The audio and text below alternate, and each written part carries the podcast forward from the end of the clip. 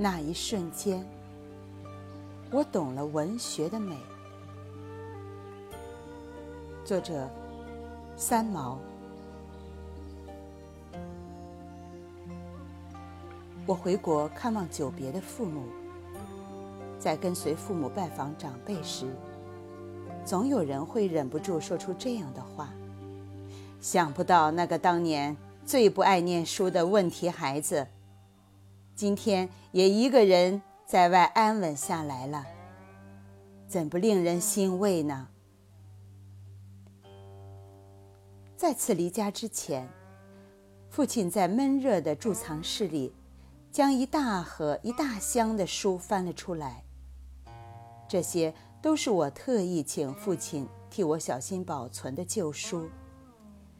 整理了一个下午，父亲疲惫不堪，幽默地说：“都说你最不爱读书，却不知烦死父母的就是书，倒不如通通丢掉，应了人家的话才好。”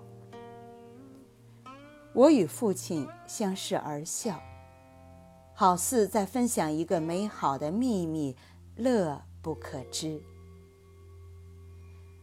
算起我看书的历史来，还得回到抗战胜利后的日子。那时候，在我们这个大家庭里，堂兄堂姐有的念中大，有的念金陵中学。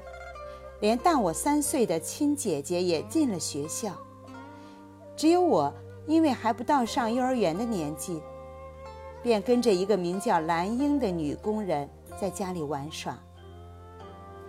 在我们的大宅子里，除了伯父及父亲的书房，二楼还有一间被哥哥姐姐称为图书馆的房间。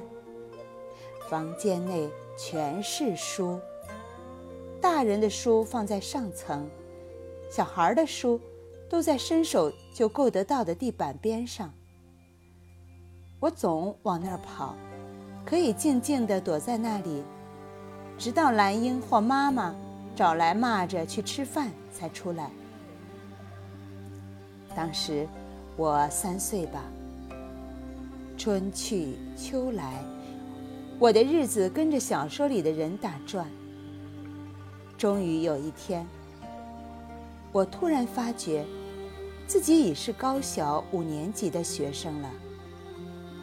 当时我看书完全是生吞活剥，无论真懂假懂，只要故事在，就看得下去。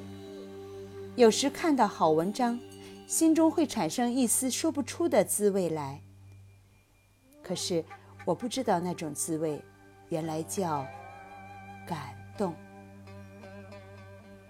我很不喜欢在课堂上偷看小说，可是我发觉，除了用这种方法可以抢时间，我几乎被课业逼得没有其他办法看我喜欢的书。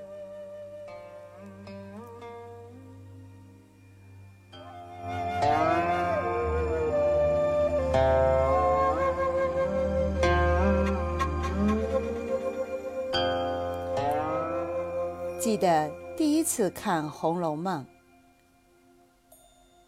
便是将书盖在裙子下面。老师转过去在黑板上写字，我就掀起裙子来。我所居兮，青埂之峰；我所游兮，鸿蒙太空。谁与我游兮，无水与从；渺渺茫茫兮，归彼大荒。看完这一段，我抬起头来，愣愣地望着前方同学的背。我呆在那儿，忘了身在何处，心里的滋味。已不是流泪和感动所能形容的。我痴痴地坐着，痴痴地听着，好似老师在很远的地方叫着我的名字，可是我竟没有回答他。老师居然也没有骂我，上来摸摸我的前额，问我是不是不舒服。我默默地摇摇头，看着他，恍惚地对他笑了笑。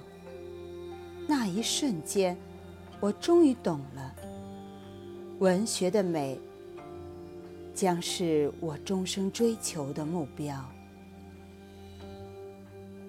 回想起来，当时的我凡事不关心，除了这些被人称为闲书的东西。我是一个跟生活脱节了的十一岁的小孩。我甚至没有什么朋友，也实在忙得没有时间出去玩。我最愉快的时光就是搬个小椅子，远远地避开家人，在院中墙角的大树下。让书带我去另一个世界。